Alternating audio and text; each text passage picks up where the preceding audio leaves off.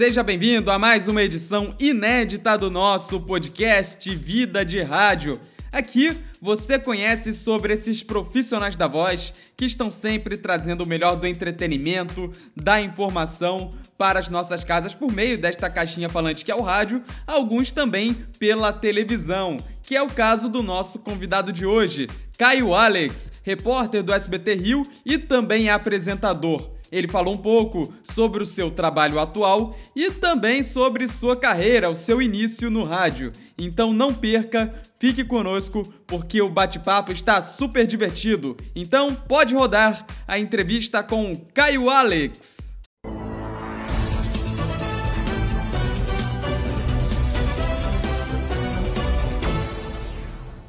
E o nosso convidado de hoje do podcast Vida de Rádio é o jornalista Caio Alex do SBT. E aí, Caio, tudo bem?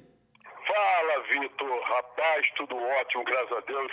É um prazer estar sendo entrevistado por você nesse bate-papo que a gente vai fazer agora, né? Com certeza, Caio. Prazer é todo meu. E você que é o repórter que eu costumo falar que anima as pautas. Para a galera que está nos ouvindo, o Caio e eu, a gente se encontra direto fazendo reportagem nas ruas. É o Caio pelo SBT e eu pelo Fluminense. E, ô Caio, você é o cara que anima as pautas. Você é o bom humor em pessoa, não é? Rapaz, a gente tem que ter esse bom humor. Você sabe por quê? Porque às vezes no local onde a gente chega, a gente já encontra aquele clima extremamente pesado. E às vezes uma brincadeira aqui entre os colegas e de repente a forma de tratar quem a gente deseja se entrevistar é o grande diferencial, entendeu? E eu acho que isso é legal. A gente chega, faz bagunça, sacaneia o outro, brinca e, e depois partimos para fazer o que é o sério, a reportagem, só que nunca esquecendo também de ajudar o outro. Você sabe como a gente é na rua, né? Sim. A gente troca informação, a gente, quem chega primeiro, atualiza quem chega depois, não é? E é uma parceria que é bem bacana, né? Mas tem que ser, rapaz. Eu sempre falo o seguinte, vou chegar por último para vocês apurarem tudo para mim e me passar que eu já estou cansado. Porque a gente fala assim, né, Vitor, mas já são 25 anos de profissão. Tem 25 anos que eu faço isso, basicamente a mesma coisa. Trabalhando em rádio e em televisão, entendeu? Então a gente aprende um pouquinho, né, com esse tempo de experiência. Mas é, todo dia a gente ainda tem alguma coisa para aprender. Você sabe que é assim, né? Com certeza, Caio. Então, falando dessa sua carreira, desses seus 25 anos, conta pra mim como é que foi que o jornalismo entrou na sua vida. Rapaz, eu vou te falar, eu fazia parte de um grupo de músicas folclóricas do Rio Grande do Sul, grupo minuano, no colégio onde eu estudei, Colégio Afonso Celso. E os nossos coreógrafos, o Zuza e o José Carini Júnior, né, o Zuza é um, é um é formado em comunicação. E um dia ele falou para mim, cara, você é, deveria trabalhar na área de comunicação.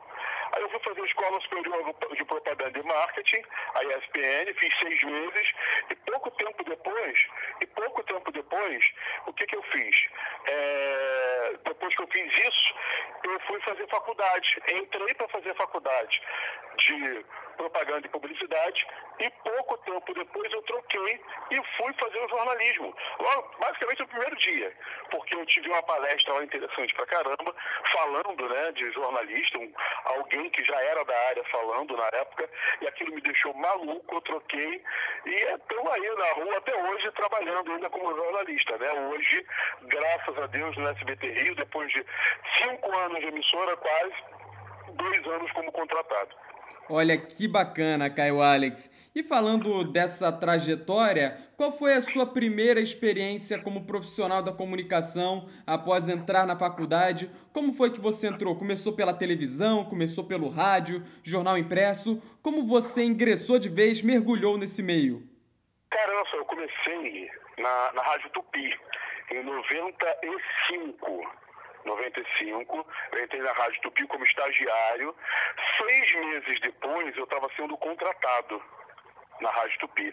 Isso foi muito legal. Fui contratado como repórter do programa da Cidinha Campos, que era um ícone da Rádio Tupi, né? Naquela época era Rádio Tupi, Rádio Globo, o Antônio Carlos e o, e o Haroldo de Andrade na Rádio Globo, ícones de audiência, e Cidinha Campos veio para a Rádio Tupi, que a Tupi ainda ficava na segunda audiência ali, a Cidinha veio para derrubar muros, aquela confusão toda, líder de audiência, brigando naquela época, porque só a patrulha que ninguém conseguia vencer sabe, a patrulha da cidade. Aí eu entrei e já estava trabalhando lá. Uma amiga que trabalhava na Rádio Tupi, a Valéria Freitas, ela era muito amiga do Wagner Montes, né?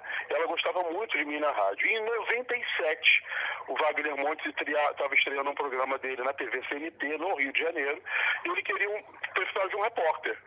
E ela me levou lá, porque ele gostava de me ouvir na Rádio Tupi. Rapaz, eu cheguei lá, ele, o negão, é você que vai trabalhar comigo. No primeiro dia me levou lá para a Central do Brasil, a gente fez umas, umas perguntas para a galera lá, ele me apresentou a galera como sendo o Caio Alex que ia trabalhar com ele, e entrei fazendo reportagem e já em dezembro de 97, no dia 1 de dezembro, quando Wagner decidiu tirar férias, Wagner foi viajar para Nova York com a Sônia Lima o, e mais os filhos, né, o Diego e o Vaguinho, e o Negão aqui lindo, gato absoluto, ele foi comandar o programa do Wagner Montes.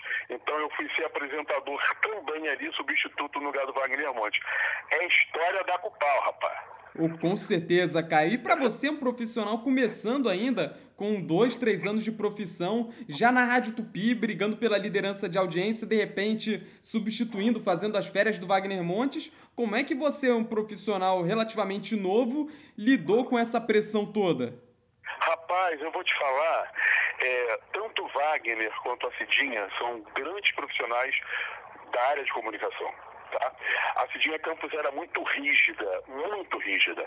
Ela falava sempre, escrever é arte de, de cortar palavras, eu quero matéria curta, mas eu quero que tenha informação. Então, ela sempre obrigou muito a gente a apurar tudo e saber de tudo. Que a Cidinha ela podia te fazer uma pergunta que você não faz ideia do que poderia ser, e ela te dá uma banda no ar. Entendeu? E eu aprendi isso com ela. E o Wagner Monte já era diferente. Ele te ensinava tudo o que ele sabia de televisão, tudo, tudo, tudo e falava, rapaz, principalmente para você, Caio, que é negro, brigue, batalhe, que só assim você vai chegar onde você quer chegar. E eu vou te falar, ouvindo todos os esporros de Cidinha Campos e os conselhos de Wagner Montes, graças a Deus eu consegui chegar onde eu tô hoje, cara. Falo para você. Com certeza, Caio Alex. E aí, ao longo da sua carreira, como é que foi a sua trajetória até chegar nos dias de hoje, desde essa época que você trabalhava na Cidinha Campos, depois no programa do Wagner Montes, como é que foi essa, esse caminho? Então, aí eu vim fazer esses dois programas, né? Aí logo depois eu saí dali, fui trabalhar no governo do Estado, na época que a Benedita foi, foi substituiu o Sérgio Cabral, não, perdão, o, o garotinho, que ele saiu para se candidatar, ela saído, aí entrou a Benedita, eu fiquei no governo da Benedita e logo em seguida eu fui convidado para trabalhar na Rádio Manchete. Aí eu trabalhei na Rádio Manchete, quem estava lá naquela época, Cidinha Campos e Wagner Monte também como locutores lá, que a Cidinha já tinha saído da Tupi. Né? Então foi muito legal. Também tinha o Francisco Cuoco, que era apresentador de programa lá.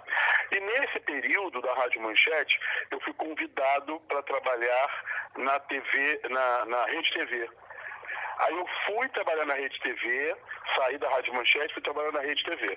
Trabalhei na Rede TV até 2011. 2011 eu fui demitido mas um mês depois eu já estava sendo contratado pela Bandeirante.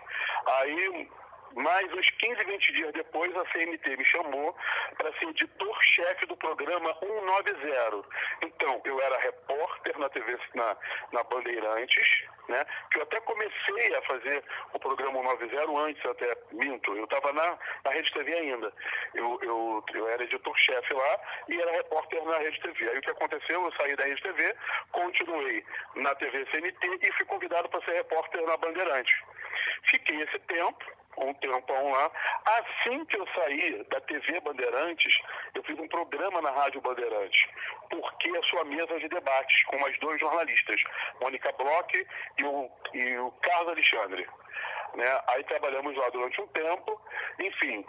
Depois disso ali, eu fui, eu, trabalhei na TV Record, como produtor, mas eu era a segunda voz no Cidade Alerta, é, fazia as locuções de cabine, que a gente chama, né? Entravam as imagens no ar e eu vinha trazendo as últimas notícias de imagens que a gente chegava lá. Record, aí depois eu fui para Maricá, apresentar o Maricá TV, a primeira edição, e também tinha um programa na rádio de lá, na Rádio Ultra FM à noite. Depois desse tempo, o SBT me convidou para vir para cá para fazer umas férias. Eu vim em janeiro de quase cinco anos atrás e de lá em diante eu estou lá direto, cara, no SBT, trabalhando graças a meu bom Deus. Boa tarde, Isabelle Benito. Boa tarde a todos. Olha, Isabelle, a Delegacia de Descoberta de Paradeiros prendeu na manhã de hoje o homem que levou a criança do local. A informação foi passada pela própria delegacia. E Caio Alex, você mencionou que sua carreira no rádio e na televisão sempre caminharam juntas. Eu vou fazer para você duas perguntas em uma. Qual a grande diferença de trabalhar no rádio e na televisão? E aí eu vou te colocar na parede. Qual dos dois você prefere? Por qual dos dois seu coração bate mais forte? Rapaz, eu vou te falar. O rádio e a televisão, a única diferença é que o rádio é imediato é imediato. Qualquer notícia que você tiver de dar, como o rádio está ali direto, você consegue falar diretamente com o público, coloca o público no aqui e você está fazendo rádio. Televisão, você já tem os horários programados. Então, tipo, você vai saber que todo dia, de 11h30 da manhã até 1 hora da tarde, você tem encontro com a gente no SBT Rio. Só que o rádio, ele fica o dia inteiro ao vivo. Isso é legal. Ah, os programas são ao vivo. Então você fala aqui, eu e você aqui, sabe? Até a forma de escrever é diferente. Né? Eu estou escrevendo sempre no presente e na matéria da televisão, às vezes eu vou falar que nesta segunda-feira houve algo para citar, já que hoje eu estou na terça, mas para lembrar que alguma coisa aconteceu ontem. Tem essas diferenças. Agora eu falo para você de coração, Vitor. Eu amo rádio e televisão igualzinho. Eu queria, nesse momento, também estar fazendo rádio. Porque, assim, são dois veículos que eu sou apaixonado apaixonado. Na época da, da minha faculdade, né, eu até escrevi para o jornal e também é, fiz revista de lá de dentro e outros trabalhos também, já no início de internet, a gente fazia.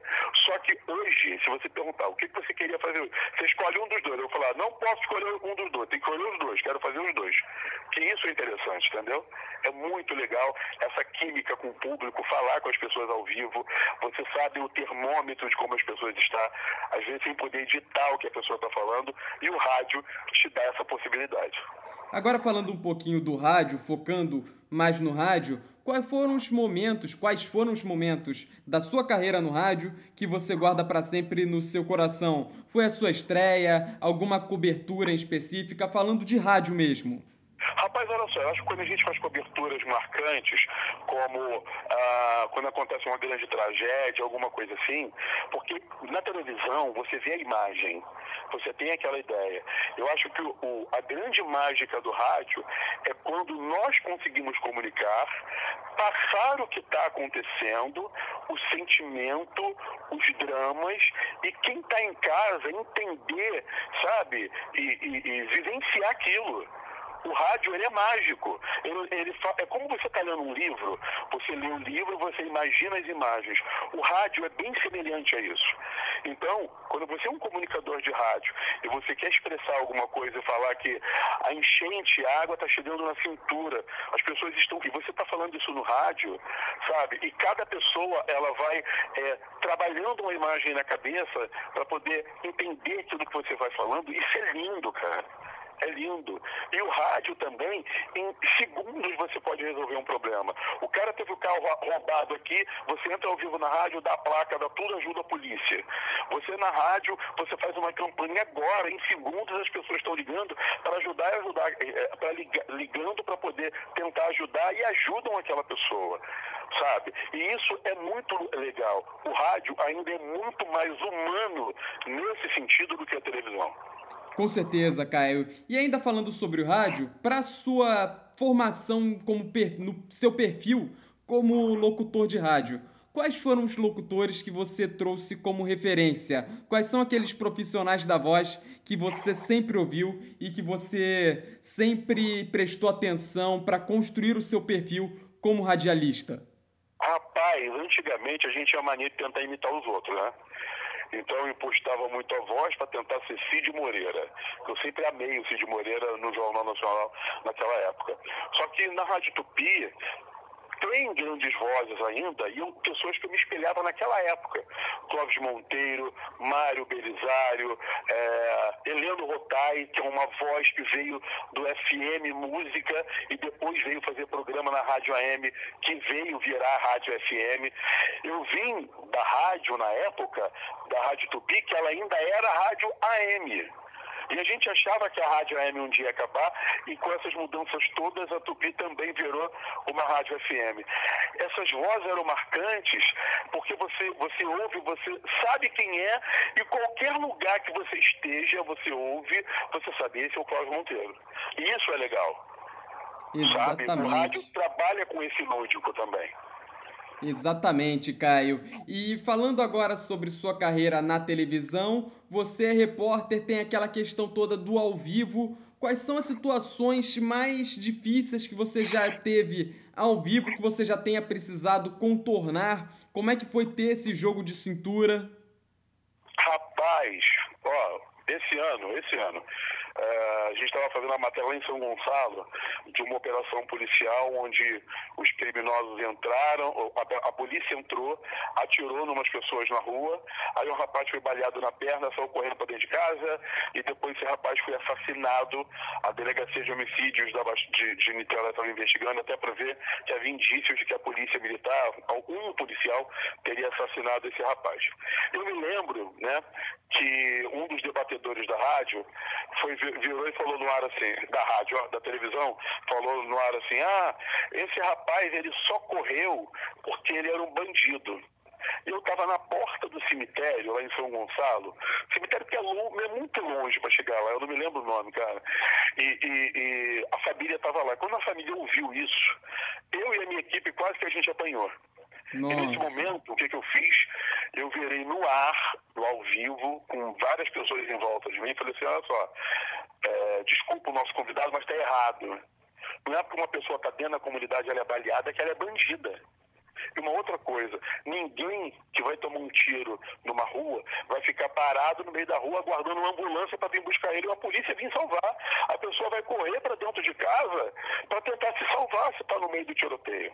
E naquele momento em que eu defendi aquele homem, que, que independentemente do que se ele era bandido ou, mas naquele momento ele era vítima, isso tem que deixar claro, o cara era vítima, mas não somos nós, imprensa, que temos que condená-lo, e também não é a polícia que tem que executá-lo. Não é. A função da polícia é prender, levar para a delegacia, essa pessoa ir para a justiça, ser julgado, aí o juiz vai determinar se ele é culpado ou inocente. Por isso que quando a gente escreve uma matéria, a gente fala, fulano é suspeito de ter cometido um tal crime. Ou então a gente fala, a polícia civil afirmou que fulano cometeu o crime quem está dizendo é a polícia. Eu não posso afirmar isso. A gente só pode afirmar quando existe o, o, a sentença transitada e julgada lá e está dizendo que a pessoa fez aquilo. E isso, para mim, naquele momento, tudo que eu falei no ar foi uma forma de proteger tanto a mim como a minha equipe e defender uma pessoa que era inocente, entendeu? Agora, também já teve um momento de estar fazendo matéria, enchente, a gente pedir para ajudar alguém, e mal a gente está acabando de sair do ar da matéria, essas, essas, esse pedido de ajuda, ou de um alimento, ou de uma roupa, ir para a emissora, ou as pessoas levarem um ponto de apoio e, e acabarem dizendo que ah, foi no SBT que a gente ouviu isso e a gente veio aqui para trazer. Isso é gratificante entendeu? É gratificante porque a gente consegue perceber que o nosso trabalho valeu a pena. Sim, Caio, justamente. Eu acredito que é uma sensação boa, né? Você poder ter essa sensação de que você mesmo indiretamente, ou até diretamente nesse caso, conseguiu de repente mudar, quem sabe até a vida de uma pessoa que estava sem saber o que fazer e de repente tem uma perspectiva, não é? Não, com certeza, Vitor. Eu falo o seguinte, ó, eu acho que a nossa vida é, é, é um galgar para que a gente possa crescer, mudar e ser alguém. Eu sou um cara, filho de uma professora e filho de um homem que teve muito dinheiro e que ficou desempregado. Quando eu comecei a fazer a faculdade, eu fazia faculdade particular, porque foi para a faculdade que eu passei, na faixa. Só que lá, para você ter uma ideia, eu tinha quase 90% de desconto uh, na faculdade, porque eu, desde o meu primeiro período, eu comecei a participar de tudo que tinha da faculdade. Saía de casa quatro e pouca da manhã, chegava na faculdade às sete, às vezes estudava até 10 horas da noite para entrar em casa quase uma hora da manhã. Quantas vezes, Vitor, eu saí da minha casa só com o dinheiro da passagem? Eu não podia perder uma moeda sequer, senão eu não voltava para casa. E às vezes eu não tinha dinheiro para comprar um lanche. Você consegue entender isso? Sim. Eu levava uma maçã de casa, um iogurte, um, um, uma, uma pera para tentar passar o dia inteiro. Ou às vezes a minha correria era tanta que eu esquecia e me alimentava de tentar aprender e saber. Então, hoje, quando eu paro para ver da minha trajetória de vida desde 1992 até agora, o que eu conquistei, o profissional que eu me tornei, eu falo assim: nossa senhora, que bom, entendeu? Sabe? Que bom que a gente pôde viver tudo isso. E, e, também essa experiência de vida dizendo que não foi fácil. Eu não tinha um motorista particular para me deixar na porta da faculdade. Eu não tinha cartão de crédito para pagar o meu lanche todo dia. Quantas vezes naquela época tinha vale transporte de papel? sabe? Então, às vezes, tinha um, tinha um restaurante que aceitava vale transporte de papel. Aí eu não tenho vergonha nenhuma de falar, a gente dava um calote no ônibus, ou entrava pelo buraco lá da, da, da linha do trem para economizar uma passagem, para esse economizar de passagem se tornar num lanche de um dia inteiro de um cara que tinha um sonho sabe? E o sonho foi realizado. Hoje, se eu vejo a minha filha formada, fez faculdade, meu filho está fazendo faculdade, eu tenho meu carro e, e, eu consigo viajar, fazer o que eu gosto de fazer, foi fruto de todo, tudo aquilo que eu tive sonho de fazer, corri muito atrás e consegui, conquistei. Te confesso que algumas vezes eu tive vontade de desistir, mas eu não parei eu conversei com a minha família, minha mãe é uma mulher incrível, incrível, incrível, e ela falava, teu sonho corre atrás. Quando a mãe dos meus filhos engravidou, a Luciana, eu estava estudando, eu falei, ela engravidou, vou ter que trabalhar, e ferrou, não vou poder estudar mais. A minha mãe falou, não, continue estudando continua dentro da faculdade, eu vou te apoiar até você acabar a faculdade. Foi o que a minha mãe fez, entendeu? A minha mãe me ajudou. Naquele momento eu estava com 21 anos quando eu entrei para a faculdade. Eu fui pai aos 21 anos. Sabe? Bacana, Minha primeira bacana. filha nasceu quando eu estava com 21 anos, hoje eu tenho 47 anos. Então, irmão, foi uma correria muito grande, mas é um ensinamento, sabe? Que por isso que eu, eu chego até hoje, você já viu, sabe que eu sou maluco. Eu chego fazendo uma bagunça, tocando terror e tal, não sei o quê, porque eu sinto um prazer enorme da profissão que eu escolhi. Eu sempre falo que eu sou bem pago porque eu faço aquilo que eu amo. Eu amo ser jornalista. Eu amo apurar informar a população de tudo aquilo que aconteceu. Isso é maravilhoso quando a gente tem uma profissão que é justamente naquilo que a gente escolheu e a gente vive aquilo basicamente 24 horas por dia. E é bacana, é uma sensação de vitória, não é, Caio? Outra sensação de vitória que certamente você teve na sua carreira foi há pouco menos de um ano atrás, quando você estreou como âncora do SBT Rio, substituindo a Isabelle Benito, justamente no Dia da Consciência Negra, não é? E o que esse momento representou para você, tanto como pessoa quanto como profissional? Rapaz, então, ó, eu tive essa primeira experiência no dia 1 de dezembro de 1997 na TV CNT. Um negro apresentando um programa de televisão. Só que a TV CNT, no hall aí das audiências, ela estava lá em último, para você ter ideia. Só que agora, o ano passado, ah, foi marcante porque o SBT Rio, naquele mesmo ano, completava 20 anos. 20 anos de SBT Rio. Tá? E eu acabei sendo o primeiro apresentador negro a comandar o SBT Rio. E isso foi marcante, cara, para a história do jornal.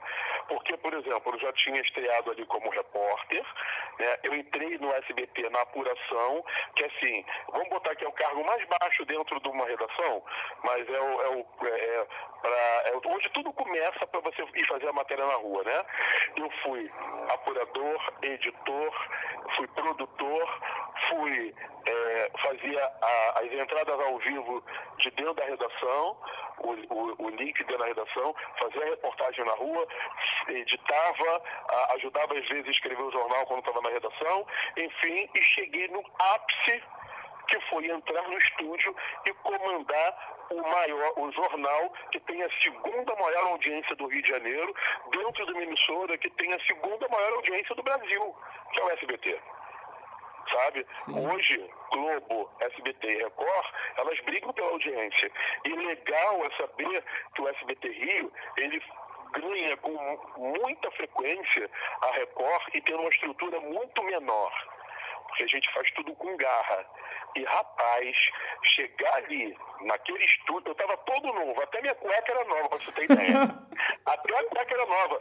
Eu tava sem um centavo. Falei, mãe, me ajuda, eu preciso comprar uma roupa. Ela foi com o shopping comigo, gastou um cartão dela, eu comprei blazer, calça, gravata, camisa, cueca, meia e sapato. Eu cheguei todo lindo. A única coisa que tinha velho ali dentro daquele terno não era eu, que até eu sou novo, entendeu?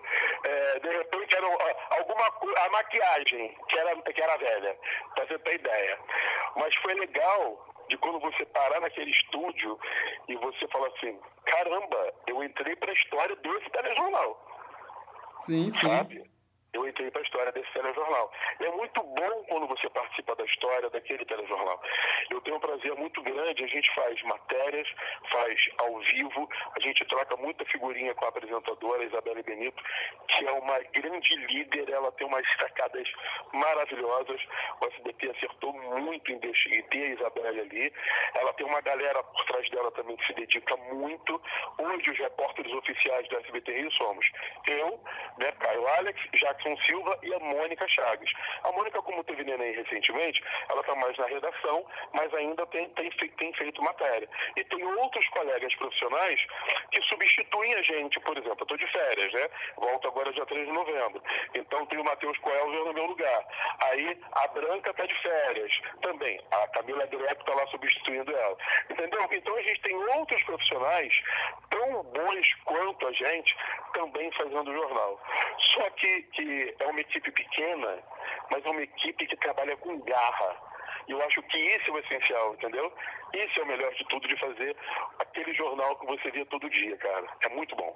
Olá, gente, muito boa tarde. O SBT Rio, desta quarta-feira, está começando a partir de agora um programa especial montado justamente para você que está em casa, você que acompanha a gente nas redes sociais e muito mais. E os destaques do dia são esses que nós vamos trazer agora. Com certeza, Caio. E falando nisso, você ter estreado no SBT Rio, como você bem falou, você foi o primeiro âncora negro da história de um programa com mais de 20 anos de existência. E eu queria saber de você se o fato de você ser um jornalista negro, isso já te é, não atrapalhou, mas você já foi vítima de racismo mesmo por conta disso? Você já foi, já colocaram obstáculos na sua frente por conta disso? Sim, sim. Isso começou na faculdade, rapaz. Eu estava na faculdade certa vez, um professor, que não tem nem colocar o nome dele, enfim, mas o professor virou e perguntou assim: é, cada um, o que que tinha um sonho de fazer? E eu, humildemente, levantei minha mão, falei que eu tinha vontade de ser repórter de televisão e ser um dia um apresentador na televisão. E também gostaria de trabalhar em rádio. E esse professor falou: olha, você tem uma voz muito boa, você pode ser um grande é, locutor de rádio. Pode trabalhar até na Rádio Tupi, que tem esse estilo. Eu, eu ainda nem era estagiário na Rádio Tupi, tá? Isso foi bem no início. Mas como você é negro, você não vai ter oportunidade. Hoje na TV brasileira só tem um, um negro, que é a Brana Maria. E também tinha o Heraldo Pereira, só que o Heraldo ficava em Brasília, muito mal aparecia entendeu? Tanto é que o primeiro negro para registrar no Jornal Nacional, na TV Globo, foi o Heraldo Pereira, tem um ou dois anos que isso aconteceu. E a primeira mulher negra foi a Maju Coutinho, sabe? Então, quando eu ouvi isso, eu falei, vou desistir. Eu cheguei até em casa, eu estava cabisbaixo, minha mãe, o que, que eu falei? Ah, mãe, o professor falou que eu não vou conseguir ser o que eu quero ser, porque eu sou negro, né? Aí minha mãe, ah, mas você tem avô branco e tal, ah, mãe, mas ele falou que o que importa é a cor da minha pele. Só que, irmão, quando eu me vi na Rádio Tupi, eu falei, eu posso chegar em algum lugar. E quando eu estreiei no dia 3 de julho de 97 como repórter de TV sendo negro, e dia 1 de dezembro de 1997 como apresentador de TV como negro, eu falei para mim mesmo, para mim mesmo, ninguém vai conseguir destruir os meus sonhos. Ninguém. Sabe, eu acho que isso é muito importante para quem está ouvindo esse podcast agora, é você acredita no teu sonho, corra atrás. Faça valer sabe? Acredite em você. Se você acreditar em você você batalhar, você vai ver que todo mundo vai acreditar em você. E Caio, você falou bastante sobre sonhos. Você é uma pessoa que teve seus sonhos, que conseguiu realizar muito de seus sonhos. E eu quero saber de você, embora você já tenha uma carreira extremamente bem sucedida, quais são os, os sonhos que você ainda tem a realizar, aqueles objetivos que você ainda não alcançou e que você briga todo dia para chegar até lá?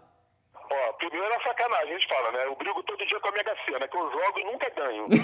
entendeu? Por que, que o pessoal não sorteia o meu número? Pra me ajudar, entendeu? Agora, por exemplo, falando mais sério, eu tinha um sonho, de repente, nesse momento, de comandar um programa totalmente meu em televisão, né? Ganhando bem, para que eu pudesse deixar minha família muito bem. Isso é legal sabe? Queria eu que o SBT botasse, voltasse com o jornal de manhã cedo, tivesse um outro jornal sete horas da noite aqui para o município, que a gente tem o SBT Cidade, mas que entra para o estado do Rio de Janeiro menos para o município do Rio e região metropolitana, né? É, mas outras cidades o pessoal consegue ver o, o Salutiel Filô, que é o apresentador, sabe? Tem algum programa de auditório feito aqui do Rio de Janeiro para a galera do Rio, sabe? Para debater. Olha seria muito maneiro ter mais espaços, mais oportunidades, até mesmo dentro do SBT. Essa pandemia né, do coronavírus veio para atrapalhar muita coisa, mas eu acho também que foi para tentar botar as coisas no lugar, para daqui a pouco mais à frente, ah, novamente a gente ver aquela luz no fim do túnel e tudo começar a espairecer, entendeu? Todo mundo, todas as TVs voltarem a investir, ter novos programas, mais emprego e, e é o que a população precisa e todo mundo ganhando bem para alimentar sua família, conseguir viajar, conseguir estar todo mundo bem, que isso é o mais importante, rapaz.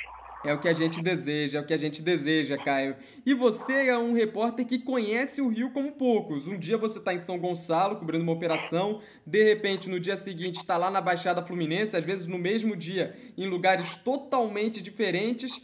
Mas eu te pergunto, você já teve oportunidades para mudar de estado, ir para outros lugares e você toparia de repente é, trabalhar em outro lugar? Rapaz, eu vou te falar, hoje, hoje, se o SBT me falasse assim, Caio, tem uma vaga para você ser apresentador em Manaus. Hoje eu iria.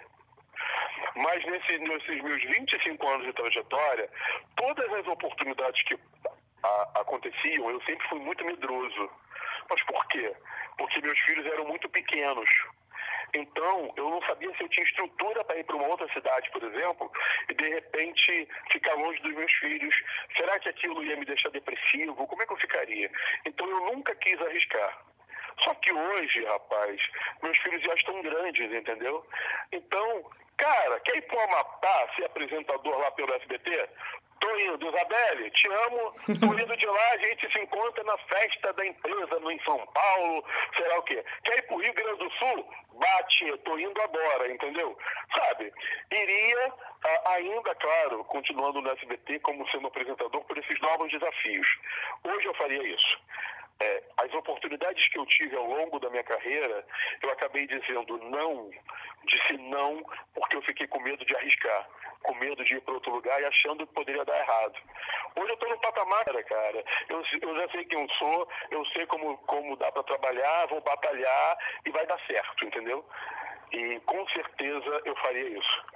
Muito bacana, Caio Alex. A gente está se aproximando do final desta edição do Vida de Rádio. Quero deixar aqui o meu agradecimento ao Caio Alex. E para a gente encerrar, Caio Alex, é, você teve que passar por muitas barreiras ao longo da sua carreira. Qual o recado que você tem para a galera mais jovem, para a galera que quer ser jornalista, que quer ser apresentador, para quem quer chegar onde você chegou? Seja esportistas. Se há barreiras, dê uma distância, saia correndo e pule essa barreira. Acredite em você. Se você não acredita em quem você é, não acredita nos seus sonhos, ninguém vai acreditar em você. Não é a cor da sua pele, a sua altura, que vão dizer quem você é profissionalmente. Você só vai chegar onde você quer chegar se você acreditar em você mesmo e se você trabalhar para isso. Nessa minha carreira, rapaz, eu falo o seguinte: eu consegui mudar a vida de pessoas. Na tragédia da região serrana de 2011, tem uma família lá, sabe? A Fernanda, o, a, a, o Fernando e a Verônica, que eu consegui mudar a vida deles. Eles perderam tudo e hoje, graças a Deus, eles têm tudo porque foi utilizando a minha voz e os meus grandes amigos da Rádio Tupi, na época da Rede TV e de outras emissoras, que a gente conseguiu fazer uma linha de corrente de amigos para ajudar essa família, que tinham, eles tinham perdido quatro filhos e um, um priminho. E hoje essa mãe e esse pai, que já tinham feito ligadura de trompas, já tinha feito vasectomia, eles foram ajudados a ter uma casa nova que tinha sido levada pela, pela tragédia, foram ajudados numa inseminação artificial e são pais da Ana Luísa. E eu me sinto grato por ser amigo dessa família e ter sido um jornalista entre milhares que estavam lá, que estendeu a mão para eles e ter transformado a vida deles. Por isso que eu falo que a nossa vida como jornalista, ela importa muito. Eu acho que quero deixar essa experiência aqui para todo mundo, que se a gente acreditar, a gente vai longe, cara. Sensacional, Caio. Muito obrigado pelo bate-papo e sucesso sempre, meu irmão. Sucesso gente, foi um prazer falar com vocês, galera. Beijão no coração, já sabem, dia 13 eu tô voltando, de 11h30 da manhã até 1 hora da tarde, SBT Rio, no comando dela, Isabelle Benito. E eu tô lá, Caio Alex e o Gatão, rapaz. Grande Caio Alex! E quem conhece sabe que ele é isso aí mesmo. Ele chega na pauta, ele diverte todo mundo, é um bom humor contagiante, pode ser a hora que for, a pauta que for. O Caio Alex sempre trazendo essa energia positiva super bacana. Novamente, meu mais sincero muito obrigado ao Caio Alex por topar bater esse papo, dar essa entrevista aqui para o Vida de Rádio e a gente se vê nas pautas por aí. E obrigado a você também que acompanha o nosso podcast, que acompanha o Vida de Rádio. Convido você a nos seguir nas redes sociais, é tudo arroba canal do Dávila. Quinta-feira a gente está de volta com mais uma edição inédita para você. Um forte abraço, tchau, tchau!